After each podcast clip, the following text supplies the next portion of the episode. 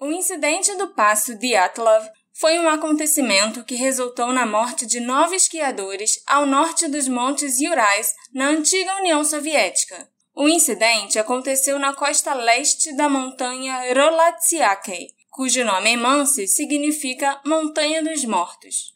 O que aconteceu com aquelas nove pessoas? E por que existe tanta especulação em torno desse caso até hoje? Você descobre aqui no Detetive do Sofá.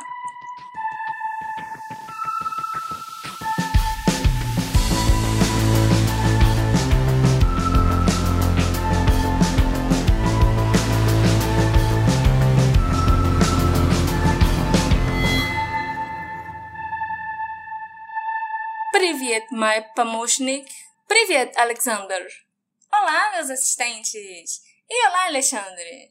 Tá começando mais um episódio do Detetive do Sofá e hoje vocês vão viajar comigo, Marcela, pro inverno siberiano congelante e falar desse caso super misterioso que aconteceu na antiga União Soviética. E, inclusive, foram vocês que escolheram esse caso em uma enquete que eu fiz quando nós comemoramos 300 seguidores no Instagram, há muito tempo atrás, antes até do podcast existir. Você lembra? Lembro sim, Dovariska Marcela. Vamos ver o que vem pela frente nesse caso, que teve atualização desde que você escreveu em agosto do ano passado, se eu não me engano. Tem novidade nesse caso aí. A novidade, inclusive, vai ficar por sua conta. O incidente do passo de Atlov foi o nome dado à misteriosa morte de nove praticantes de esqui ao norte dos Montes Urais em 2 de fevereiro de 59. O grupo consistia em oito homens e duas mulheres. A maioria deles eram alunos ou já eram graduados pelo Instituto Politécnico de Ural. Eu vou começar esse caso contando para vocês quem eram esses nove esquiadores e exploradores super experientes que resolveram fazer essa expedição para essa montanha da morte. Igor Dyatlov era o líder do grupo de esquiadores e o incidente hoje, inclusive, leva o nome dele. Ele se distinguia pela sua meticulosidade, sua ótima forma física e uma atitude amigável para com todas as pessoas. Ele era estudante de engenharia de rádio e, inclusive, foi ele que projetou o rádio utilizado nessa expedição. Yuri Nikolaevich Droshenko o Nico era outro estudante de engenharia de rádio. Ele veio de uma família muito pobre e geralmente usava uma jaqueta bem inadequada para protegê-lo das temperaturas congelantes de Sverdlovsk. Ele acabava tendo que pegar casacos emprestados com os amigos, alguns casacos melhores para ele poder aguentar o frio dessas expedições. O que, que é Sverdlovsk? É a cidade onde eles moravam. Zinaida Komogorova, ou Zina, era uma das únicas duas mulheres desse grupo. Ela era uma esquiadora experiente que já tinha enfrentado sua cota de dificuldades em algumas expedições anteriores. Durante uma das suas viagens, inclusive, ela chegou a ser mordida por uma víbora. A Zina tinha um caráter muito sociável e tratava todos com carinho e respeito. Lyudmila Dubinina, ou a Liuda, ela era a mais jovem do grupo, uma excelente fotógrafa e, inclusive, a maioria das fotos da expedição, que vocês vão ver lá no Instagram do Detetive do Sofá, foram tiradas por ela. A Liuda tinha considerável experiência em montanhismo. Durante uma expedição pelas montanhas orientais de Sayan em 57, ela foi acidentalmente baleada na perna por um caçador e teve que voltar, o que foi uma provação longa e dolorosa. Essa Tenho me, certeza. Me pegou de surpresa. Alexander Kolevatov, o Alec, era um estudante de física nuclear. E depois de se formar, ele trabalhou no Instituto Secreto do Ministério de Construção de Máquinas da União Soviética. Ele tinha uma excelente posição nesse instituto e estava envolvido em diversas pesquisas científicas. Aparentemente, ele possuía acesso a informações confidenciais e a vários segredos de Estado. Ele era um esquiador experiente e comemorou seu aniversário de 24 anos durante essa expedição, dois dias antes de todo mundo morrer. Yuri Krivanishenko, mais conhecido como George, não sei porquê, tem nada a ver esse apelido, mas tudo bem, era amigo de longa data de Igor e da maioria dos membros do grupo, e ele participou de quase todas as expedições que o Igor fazia. Ele estudou construção civil e hidráulica e trabalhou numa instalação nuclear secreta por alguns meses até ocorrer um vazamento radioativo. Quando o corpo dele foi encontrado na montanha, possuía traços de radioatividade que muita gente hoje vincula a esse evento específico que aconteceu no trabalho dele. Rustem Zlobarian, ou Rustic, era descrito por seus amigos e familiares como uma pessoa muito atlética, honesta e decente. Ele era um homem de poucas palavras e era um corredor de longa distância e excelente atleta. Ele já tinha feito uma expedição alguns anos antes, somente na companhia do pai, onde eles atravessaram uma montanha de 300 quilômetros de extensão. Nicolai Thibault Brignole, o Thibault, era engenheiro civil e trabalhava no departamento de construção da sua cidade natal. Ele era filho de um comunista francês que foi reprimido nos anos de Stalin. Todos que conheciam Thibault falavam de sua energia, criatividade, simpatia e humor. Ele também tinha muita experiência em expedições pelas montanhas. Semyon Zolotayov, ou Sasha, era formado no Instituto de Educação Física de Minsk e era o membro mais velho e também o mais misterioso do grupo. O Sasha passou a Segunda Guerra Mundial nas Forças Armadas entre outubro de 41 até maio de 46. Ele era solteiro, tinha várias tatuagens e os dentes cobertos de ouro. E isso tudo era muito atípico na época, né? ainda mais na Rússia. A maioria das tatuagens do Sasha eram relacionadas ao seu passado militar. E por último, já falei de nove pessoas, vou falar da décima, que foi o cara que deu sorte e conseguiu sobreviver. O Yuri Yudin foi o único sobrevivente dessa tragédia. Sabe por quê? No dia seguinte ao início da expedição, o Yudin sentiu uma súbita dor nas articulações causada por uma antiga lesão que ele já tinha há muito tempo. E aí ele percebeu que naquelas condições ele não ia conseguir completar a jornada e ainda podia acabar atrapalhando o grupo. Então ele retornou para a cidade de Sverdlovsk, O objetivo da expedição de 14 dias era chegar a Hatortian, uma montanha a 10 quilômetros ao norte do local do incidente. Esse percurso, naquela época, era estimado como categoria 3, que era o mais difícil entre todos os tipos de percursos de montanha que tinham na época. Todos os membros da expedição já tinham experiência em longos passeios de esqui, em alpinismo e expedições em montanha. O grupo chegou de trem a Ivdel, uma cidade no centro da província de Sverdlovsk Oblast, em 25 de janeiro de 59. Eles então pegaram um caminhão para Vijay, o último assentamento habitado na região. Enquanto eles passavam a noite em Vijay, os esquiadores compraram e comeram pães para manter seus níveis de energia elevados para eles conseguirem começar a expedição no dia seguinte. Eles começaram a marcha em direção a Hatortian em 27 de janeiro. No dia seguinte, o Yuri Yudin, que sofria de vários problemas de saúde, teve que retornar por causa de dores nos joelhos e nas articulações que o impediram de continuar. O grupo restante, com nove pessoas, continuou a jornada.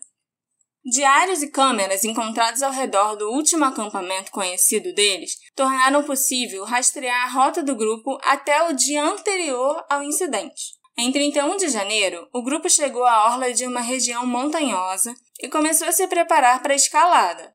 Em um vale arborizado, eles armazenaram alimentos e equipamentos excedentes que seriam usados na viagem de volta.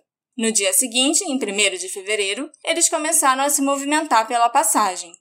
Parece que eles planejavam cruzar essa passagem e acampar do lado oposto na noite seguinte, mas por causa do agravamento das condições climáticas, que trouxe várias tempestades de neve e diminuiu muito a visibilidade, eles perderam a direção e acabaram desviando para oeste, em direção ao topo do Rolatsiake.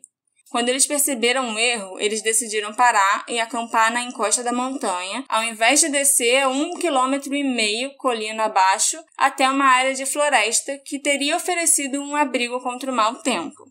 O Yudin deduziu que Igor provavelmente não queria perder a altitude que eles tinham ganhado, ou ele decidiu praticar acampamento em costa de montanha. Antes de partir, o Igor havia concordado em enviar um telegrama ao clube esportivo assim que o grupo retornasse a Vijay. Era esperado que isso acontecesse até 12 de fevereiro, mas o Igor disse para o Yudin que acreditava que a jornada ia demorar mais do que tinha sido previsto. Quando o dia 12 passou e nenhuma mensagem foi recebida, não teve nenhuma reação imediata, porque algum atraso já era esperado. No dia 20 de fevereiro, os familiares dos viajantes começaram a ficar preocupados e exigiram uma operação de resgate. Aí o chefe do Instituto Politécnico de Ural enviou os primeiros grupos de resgate, compostos por alunos voluntários e professores.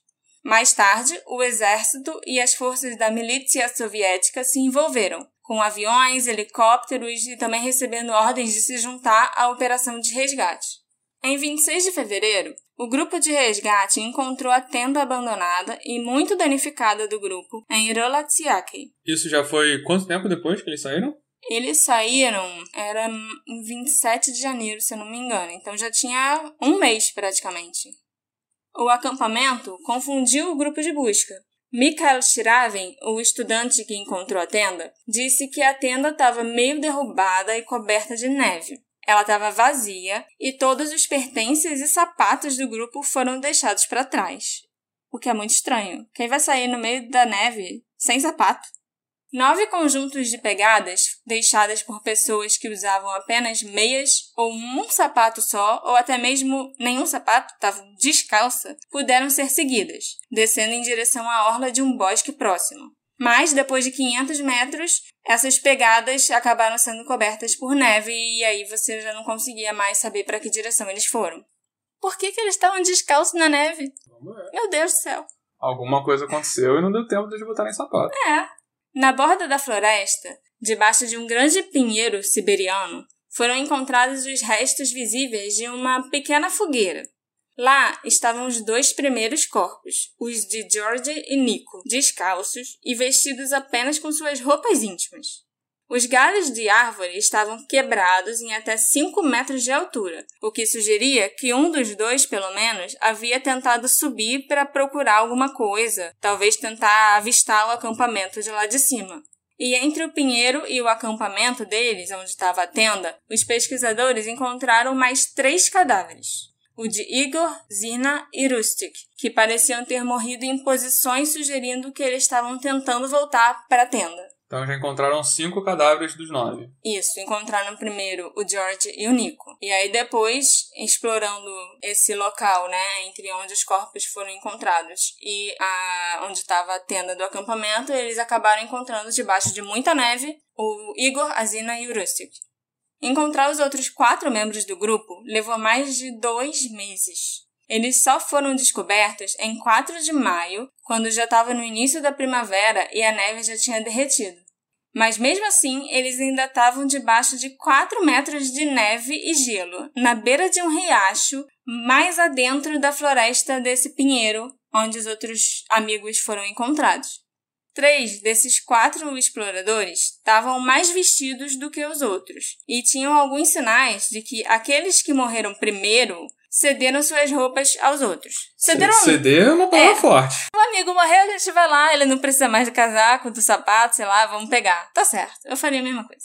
O Sasha estava usando o casaco e o chapéu de pele falsa da Lilda. E o pé da Lilda estava enrolado em um pedaço da calça de lã do George. Ela também estava usando as calças rasgadas e queimadas dele, e o pé esquerdo e a canela dela estavam enrolados em uma jaqueta rasgada, que a gente não sabe de quem é. Um inquérito começou imediatamente após os primeiros cinco corpos serem encontrados. Um exame médico não encontrou ferimentos que pudessem ter causado as mortes e finalmente ficou concluído que os cinco haviam morrido de hipotermia, o Rustic tinha uma pequena rachadura no crânio, mas ela não era uma ferida fatal. Um exame dos quatro corpos encontrados em maio já mudou um pouco o curso da investigação e também da narrativa do que, que devia ter acontecido naquele incidente. Três dos esquiadores, que foram encontrados por último, sofreram ferimentos fatais. O corpo do Thibault teve grandes danos no crânio. A Lilda e o Sasha tiveram grandes fraturas no tórax. De acordo com o legista, o Dr. Baris Vozrasjoni, a força necessária para causar esse dano teria sido extremamente alta, comparável à força de um acidente de carro. Os corpos não tinham nenhuma ferida externa que fosse associada a essas fraturas ósseas que eles sofreram. Então era como se eles tivessem sido submetidos a um nível muito alto de pressão que quebrou eles por dentro. Acho isso muito interessante e é bom lembrar disso para daqui a pouco. Tá bom. Todos os quatro corpos encontrados perto desse riacho, por último, tinham danos nos tecidos moles da cabeça e do rosto. Por exemplo, a Lilda estava sem a língua, olhos, parte dos lábios, bem como o tecido facial e um fragmento do osso craniano, enquanto o Sasha estava com os globos oculares ausentes e o Alec estava sem as sobrancelhas. É, a sobrancelha em si, eu não tenho explicação, mas geralmente quando some essas partes moles, costuma ser bicho que Sim. come. Sim. É, eu sei. Mas será que os bichos iam estar agindo ali embaixo de 4 metros de neve e gelo? É, se esses foram que foram encontrados embaixo de Sim. 4 metros, eu vejo aí uma dificuldade pros bichos. E por que, que o homem tava sem sobrancelha, gente? Tem bicho que come sobrancelha? Às vezes algum acidente com fogo, às vezes ele É, eu já conheci pessoas que perderam a sobrancelha em churrasco. no forno ou em churrasco. Sim. Na época, o veredito do inquérito foi que todos os membros do grupo tinham morrido por causa de forças desconhecidas. O inquérito foi oficialmente encerrado em maio de 59, devido à ausência de um culpado ou de uma explicação. A ausência de testemunhas e as investigações subsequentes acerca da morte dos esquiadores inspiraram muitas e muitas especulações. É, botar forças desconhecidas, a galera vai à loucura. Sim, porque já que não tem explicação, então você bota, sei lá, hipotermia, causas naturais. Mas forças desconhecidas numa certidão de óbito é realmente Durante bizarro. uma Guerra Fria, É. Lev Ivanov, o chefe da investigação, disse durante uma entrevista em 1990 que nos meses de fevereiro e março de 59, muitas testemunhas, incluindo militares e meteorologistas, tinham relatado a visão de esferas voadoras brilhantes. Lev afirmou que já na época do incidente ele imaginou que tinha algum tipo de relação entre os casos, entre essas esferas brilhantes e as mortes dos esquiadores. Ele também admitiu que a equipe de investigação não tinha uma explicação racional para o incidente e que eles receberam ordens diretas do alto escalão do governo para não investigar ou mencionar os relatos a respeito dessas esferas brilhantes voadoras. O que é estranho, né? Vai saber. é, na dúvida, é, às vezes é até medo do que vai encontrar. e é aquilo, é, realmente, os caras estavam no meio de uma Guerra Fria. Então, uma esfera voadora por cima da Rússia, eles vão achar que é. Míssil. Não, que é míssil, que é nave, sat- é nave espiã. Então, e eles não querem que todo mundo fique sabendo disso, que nem eles sabem ainda, nem eles têm como comprovar. Vai que é uma nave espiã britânica, e enquanto tá todo mundo fazendo alarde de meu Deus, eu vi um disco voador. Aí os britânicos ficam, hahaha, os russos estão achando que é disco voador, e é o nosso avião aqui, que otário. Aí os russos cortam pela raiz, e ninguém vai vai falar do, das esferas brilhantes no céu. Em 12 de abril de 2018, os restos mortais do Sasha foram exumados por iniciativa de jornalistas do tabloide russo Komsomolska Pravda. 2018, agora há pouco, né? Então, Sim, dois então, anos atrás. Esse caso até hoje está sendo investigado. Sim. Foram obtidos resultados contraditórios. Um dos especialistas afirmou que o caráter dos ferimentos do Sasha se assemelhava a uma pessoa atropelada por um carro. E a análise de DNA não revelou nenhuma semelhança com o DNA dos parentes vivos de Sasha. Além disso, foi descoberto que o nome Semyon Zolotayov não estava na lista de enterrados no cemitério de Ivanovskoye.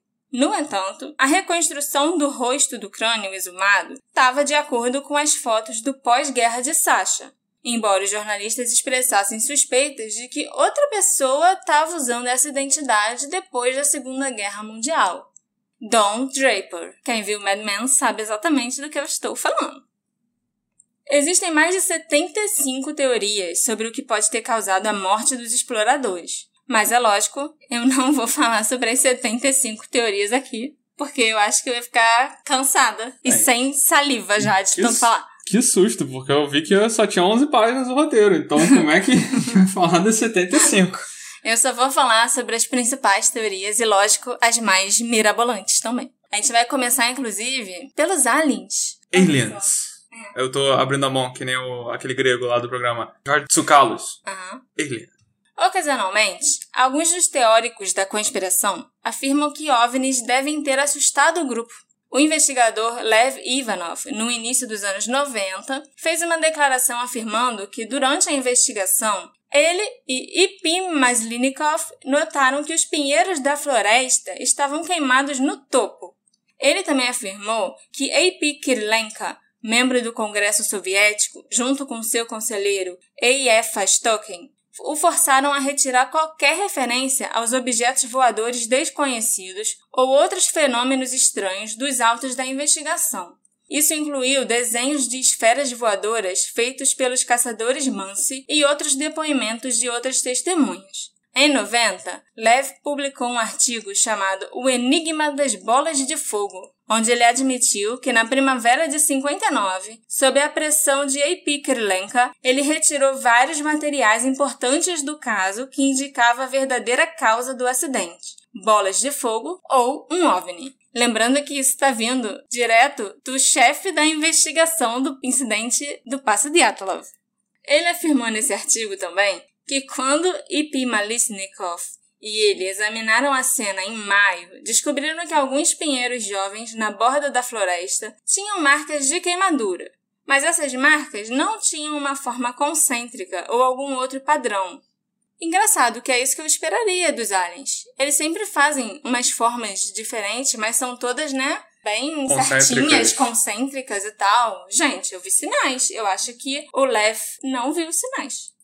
Segundo Lev, isso confirmou que os feixes aquecidos de uma forte, mas completamente desconhecida energia estavam direcionando seu poder de fogo para objetos específicos, nesse caso, pessoas, e agindo seletivamente. Então, segundo ele, é. os aliens não só assustaram, como começaram a atirar nos caras de sacanagem. Sim, foram correndo atrás dos caras dentro da nave deles e queimando as pessoas e as florestas e tentando atirar em tudo, em todo mundo. A segunda teoria que eu vou apresentar é a respeito de testes militares. Algumas pessoas acreditam que foi um acidente militar encoberto que aconteceu ali naquele dia de fevereiro de 59. Há registros de bombas aéreas sendo testadas pelos militares soviéticos na área na época em que os alpinistas estavam por lá. As bombas detonavam um ou dois metros antes de chegar ao chão e causavam danos semelhantes aos experimentados pelos alpinistas, danos intensos, pesados, com muito pouco trauma externo. Alguns especulam que os corpos foram manipulados de forma não natural devido às marcas características do livor mortis descobertas durante a autópsia, bem como queimaduras no cabelo e na pele. Fotografias da tenda supostamente mostram que ela foi erguida incorretamente, algo que os alpinistas experientes não teriam feito. Essa teoria, em parte, se baseia na descoberta da radioatividade em algumas roupas dos exploradores, bem como nos corpos, descritos por parentes como tendo pele alaranjada e cabelos grisalhos. Assim, eu vi fotos dos corpos, né? Depois, as fotos que foram divulgadas depois da autópsia, Deviam durante o fotos inquérito. Preto e branco? Exatamente, eram fotos preto e branco, das pessoas congeladas. Mas não me pareceu ter nenhum sinal de uma pele com uma cor mais estranha, mais diferente, como se uma pele tivesse, a pele dele estivesse alaranjada, sabe? Uhum. E o cabelo branco? Ah, o cabelo branco não dá pra notar porque a foto é preto e branco. Eu não sei se a pessoa é loura ou se tá de cabelo branco. Mas assim, a pele alaranjada, esse tom mais escuro, estranho, eu acho que daria para notar nas fotos e eu não vi isso não, mas ok, né? A dispersão radioativa teria afetado todos os alpinistas e seus equipamentos, em vez de apenas alguns deles, se isso realmente tivesse acontecido. E a descoloração da pele e do cabelo pode ser explicada por um processo natural de mumificação após três meses de exposição ao frio extremo e aos ventos, principalmente se tratando dos quatro exploradores que foram encontrados por último. Eles ficaram três meses lá embaixo de quatro metros de neve se decompondo e com 4 metros de neve, realmente acontece um processo de mumificação e tal. É. Além disso, a supressão inicial dos arquivos relativos ao desaparecimento do grupo pelas autoridades soviéticas é algumas vezes mencionada como uma evidência de encobrimento. Mas a ocultação de informações sobre incidentes domésticos era um procedimento padrão na União Soviética, então não tem nada de peculiar a respeito disso. Era a coisa que eles mais faziam, inclusive, né? Ocultar documentos. No final dos anos 80, todos os arquivos de Dyatlov foram liberados de alguma maneira, seja na internet, seja para jornalista, para pesquisador. Os próprios envolvidos na investigação falando besteira por aí. Sim, exatamente. Em 2014, o Discovery Channel produziu um especial chamado Russian Yeti The Killer Lives. Não é um documentário, Marcela? Olha, eles chamam de documentário, mas eu me recuso a chamar isso de documentário. Vocês vão entender. Esse especial explorou a teoria que o grupo de Igor Dyatlov foi morto por um Yeti russo.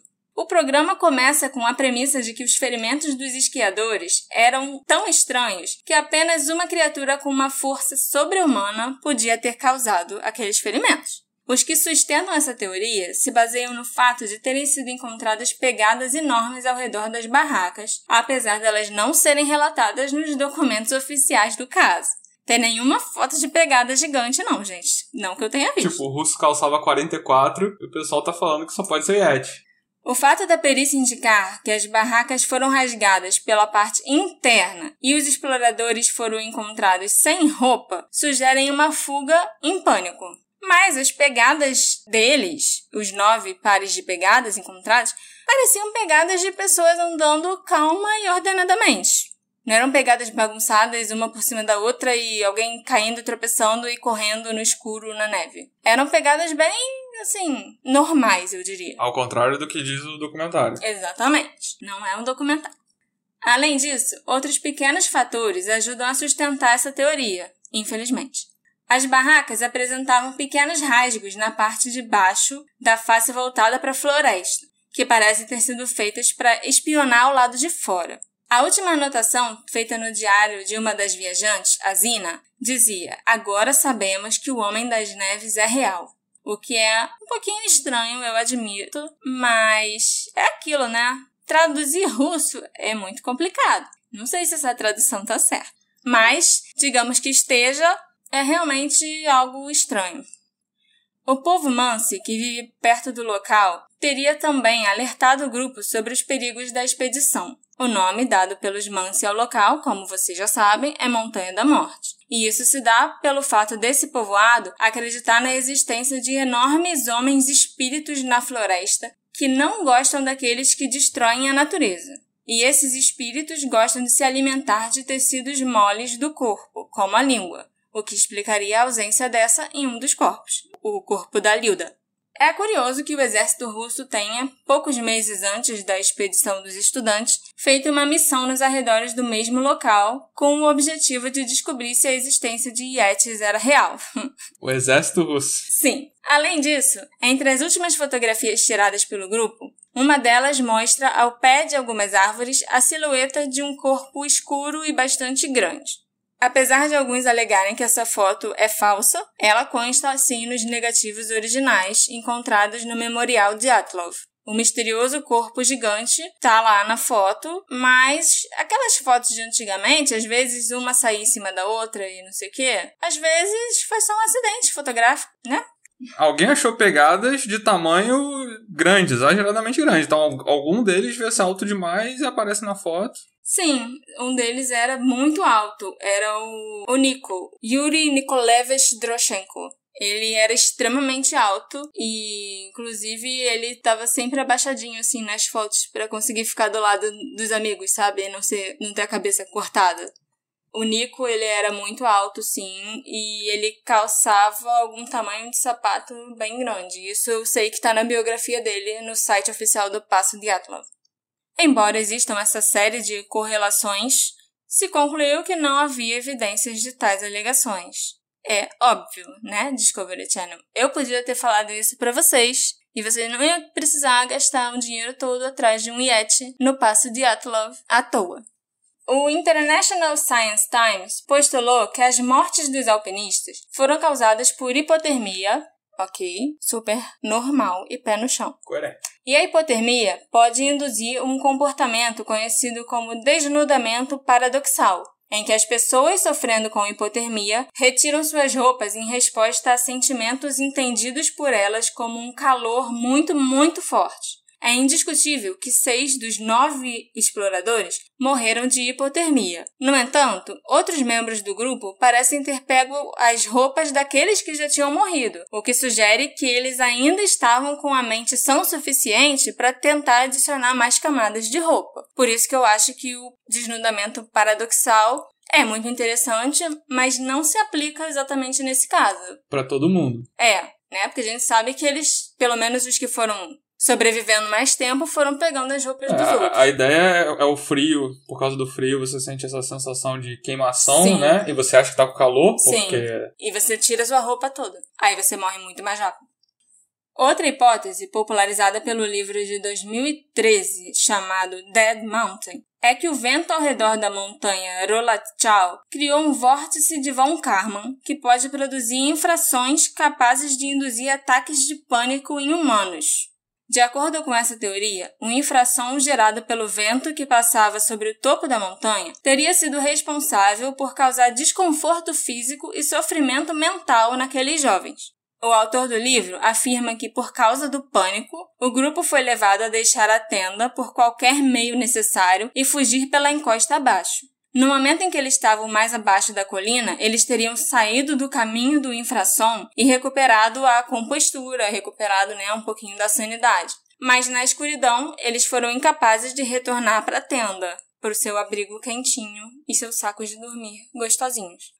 Os ferimentos traumáticos sofridos por três das vítimas teriam sido resultado dos seus tropeços na borda de uma ravina no escuro e a queda nas rochas ao fundo, onde os quatro últimos alpinistas foram encontrados. eu acho difícil, porque se tivesse um infrasom capaz de causar essa histeria nas pessoas, a gente teria vários testes, a gente teria isso feito como arma, e mesmo assim eu acho que não afetaria as pessoas igualmente. Sim, eu concordo com você. Cada pessoa seria afetada diferente e não teria morrido todos iguais. Mas é uma teoria. Mais uma teoria. Sim. A minha próxima teoria tem a ver com ventos catabáticos. O nome é maneiro. Em 2019, uma expedição sueco-russa foi feita no local. E após investigações, eles propuseram que um violento vento catabático é uma explicação provável para o incidente. Catabático vem da palavra grega catabáticos, que significa descendo colinas. Os ventos catabáticos são eventos raros e podem ser extremamente violentos. São ventos que transportam ar de alta densidade de uma elevação, descendo uma encosta devido à ação da gravidade. Eles foram implicados em um caso de 78 na montanha Anerri, na Suécia, onde oito alpinistas foram mortos e um deles ficou gravemente ferido depois desse vento catabático. E a topografia desses dois lugares, tanto a montanha da Suécia quanto a da Rússia, era muito semelhante, de acordo com essa expedição. Um vento catabático repentino teria tornado impossível permanecer na tenda, e o curso de ação mais racional seria os esquiadores cobrirem a tenda com neve e buscarem abrigo entre a linha das árvores. Havia também uma tocha deixada acesa no topo da tenda, que eu acredito que tenha sido deixada ali intencionalmente para que eles pudessem encontrar o caminho de volta para a tenda assim que os ventos diminuíssem.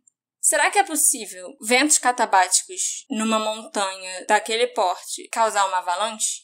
O que eles acham seria que, por causa do vento, eles tacaram neve em cima da. Para a barraca não sair Pra voando? barraca não sair voando. Então, assim, essa teoria, a princípio, não quer dizer que teve uma avalanche também, né? Agora sim, vamos falar sobre avalanche.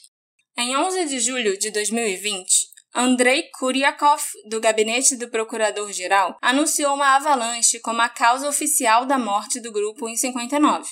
O tempo na noite da tragédia estava muito severo, com ventos de 20 a 30 metros por segundo, uma tempestade de neve e temperaturas chegando a menos 40 graus Celsius.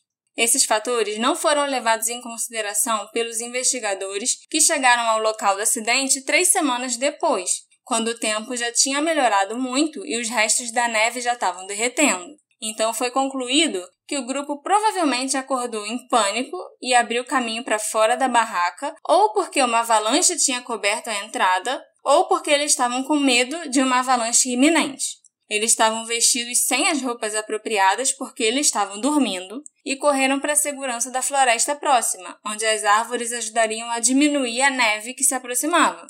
Na escuridão da noite, eles acabaram se separando em dois ou três grupos. Um grupo, que foi a primeira dupla a ser encontrada, acendeu uma fogueira, enquanto outros três tentaram voltar à tenda para recuperar as roupas porque acharam que o perigo tinha passado. Mas estava muito frio e eles congelaram até a morte antes que pudessem localizar a barraca na escuridão.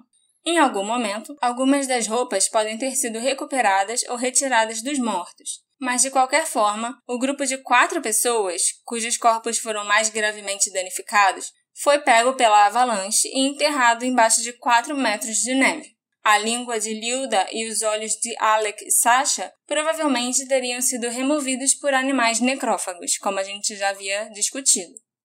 O governo russo concluiu que as mortes foram causadas por uma avalanche, mas as famílias das vítimas não acreditam que foi isso que aconteceu de verdade. Inclusive, a irmã do Igor Dyatlov, a Tatiana, declarou recentemente à BBC que ela viu uma foto do seu irmão no caixão e que os cabelos acinzentados do Igor chamaram muito sua atenção. Mas a Tatiana disse que todos os pais dos alpinistas acreditavam que as mortes tinham algo a ver com os militares. Foi dito para as famílias que eles nunca vão saber a verdade e para pararem de fazer perguntas. Então, ela até comentou: o que, que a gente podia fazer? Naquela época, se dissessem para você calar a boca, você cumpria. Realmente, era a União Soviética. Ninguém vai dizer não para o governo soviético. Há muitos russos que acreditam que o Estado encobriu o que aconteceu nesse caso. Até mesmo o ex-presidente Boris Yeltsin, também formado no Instituto Politécnico de Ural, acreditava que algo incomum tinha acontecido com os alpinistas. Um investigador particular que teve acesso aos documentos de Lev Ivanov depois da sua morte disse que o primeiro relatório sobre os corpos tinha revelado a presença de radiação nas roupas de todas as vítimas, não só de duas pessoas. Kizilov Gnari Ivanovich, um jornalista da cidade de Ekaterimburgo, acredita que o grupo havia testemunhado algum teste ou experimento secreto e foi morto pelos militares. Kizilov acredita que a operação de resgate foi uma farsa e que antes da chegada dos voluntários, militares estiveram no local para montar o cenário que seria futuramente descoberto pela equipe de resgate. O Kizilov também observou que vários animais mortos foram encontrados na área onde os corpos foram descobertos e disse que a caça e o uso da água foram proibidos nessa área por quatro anos, o que foi confirmado pela comunidade Mansi. Muitos na Rússia consideram que não importa o que os investigadores concluam, até que os corpos das vítimas sejam exumados novamente, algo que não se planeja fazer, a verdade nunca será conhecida. E, no entanto, é provável que as teorias da conspiração em torno desse mistério nunca terminem completamente. Então, Marcela, mas desde que você escreveu sobre esse caso em agosto de 2020, teve uma novidade na semana passada, e é esse o motivo que eu quis adiantar esse episódio para agora. Recentemente, voltaram a falar desse caso por um motivo específico. Foi publicado pelo National Geographic um artigo intitulado A ciência resolveu um dos maiores mistérios de aventura da história? Inclusive, quero mandar um abraço pro meu amigo Matheus Forni, o lojinha do podcast Melhores do Mundo, que me mandou o artigo e pediu pra gente adiantar esse programa. Obrigada, lojinha! Em resumo, um cientista chamado Johan Gaume, acho que ele é francês, que trabalha com simulações de avalanche em computador, assistiu o filme Frozen em 2013 e ele ficou abismado com a neve do filme, de como ela era muito bem feita e como ela era muito bem animada e bem realista. Então, ele viajou para Hollywood para bater um papo com os animadores para perguntar como eles fizeram aquela neve do desenho. E nesse encontro, ele conseguiu o código de animação da neve, que ele modificou para utilizar nas suas simulações de avalanche. Com o programa pronto para simular uma avalanche no Passo de Atlov, eles precisavam descobrir o tipo de força e pressão que causariam os ferimentos que os alpinistas sofreram. E eu acho interessante que ao longo do programa, a Marcela cita algumas pessoas que disseram que alguns ferimentos eram comuns de pessoas em acidente de carro ou atropelamentos, porque para descobrir os valores de força e pressão que causaria esses ferimentos, os cientistas utilizaram um experimento dos anos 70 em que a General Motors pegou 100 cadáveres e quebrou as costelas deles, aplicando forças e velocidades diferentes. E esse experimento foi feito na época para calcular a eficácia dos cintos de segurança. Nossa, ainda bem que foram cadáveres, porque eu achei que você ia falar que o cara fez um experimento atropelando pessoas por aí, estilo GTA. Então os cientistas procuraram quais cadáveres do teste tinham os ferimentos parecidos com os dos alpinistas e calibraram a simulação dando à avalanche a velocidade e a pressão que a General Motors aplicou nos cadáveres. Quando rodaram as simulações, chegaram à conclusão que uma avalanche poderia sim ter ocorrido naquele local e causado aqueles tipos de ferimentos que levaram às mortes dos alpinistas. Esse experimento tira uma dúvida importante, que é que de fato ocorreu uma avalanche no local, e ela deve ter sido a causa dos problemas dos alpinistas, mas não explica tudo. Não explica, por exemplo, os cortes nas tendas, não explica eles estarem separados, não explica a radiação encontrada no local. O cientista Johann Gaumer foi citado dizendo: As pessoas não querem que seja apenas uma avalanche. É muito normal. E isso é verdade, as pessoas não querem que seja só uma avalanche. Ah, eu não quero não. Então aguarde. assim como no nosso episódio da Lisa Lam, que a Marcela acabou com o mistério, tem pessoas que não aceitam que foi só uma crise causada por doença mental não tratada. No caso da Lisa Lam, as pessoas querem que seja algo a mais, não abrem mão do fantástico. No caso do passo de Atlov também. Por isso, eu criei uma teoria que explica tudo e que engloba as teorias anteriores, para não deixar ninguém de fora. Nossa, tô curiosa. Eu ainda não sei que teoria é essa, tá, gente? E eu ainda não sei se ela vai continuar no programa. vai sim, agora vai. Fazendo uma recapitulação, nós temos uma avalanche, pessoas que viram objetos estranhos no céu, radiação encontrada em alguns dos corpos, participação ou não de Yetis, um cientista que teve uma epifania após assistir Frozen. Sabe onde eu tô indo com isso? Não faço ideia. Com isso, eu só consigo concluir que o responsável pelas mortes dos alpinistas é ninguém mais, ninguém menos que a Elsa, a protagonista do Frozen. Como eu não pensei nisso antes? Meu Deus. Presta atenção.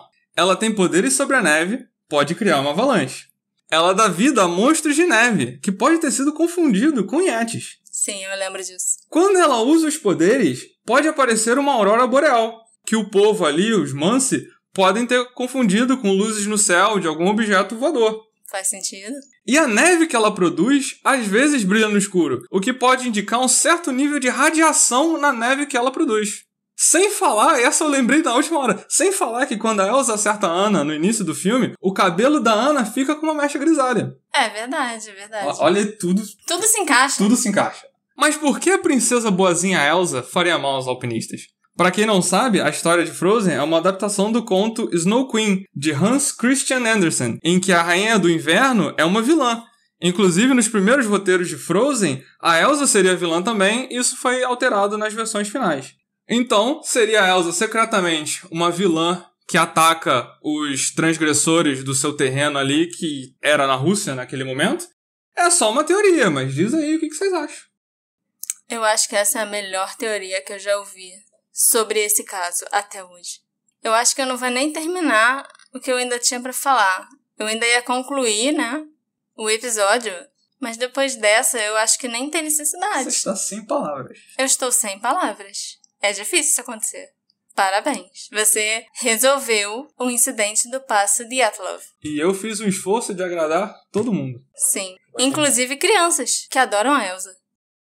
Se você quiser saber mais detalhes a respeito das investigações, você pode conferir lá no blog do Detetive do Sofá. Vocês concordam que o mistério foi resolvido agora, essa semana, em 2020? Será que foi a Elsa mesmo, a causadora da avalanche que matou Igor Dyatlov e seus companheiros. Como é que é companheiro em russo mesmo? Davarishka. E seus Davarishka? Será que a avalanche era a resposta esse tempo todo? Me conta lá nas nossas redes sociais, arroba detetive do sofá. A gente se encontra na próxima investigação da Cidadania. Tchau, tchau!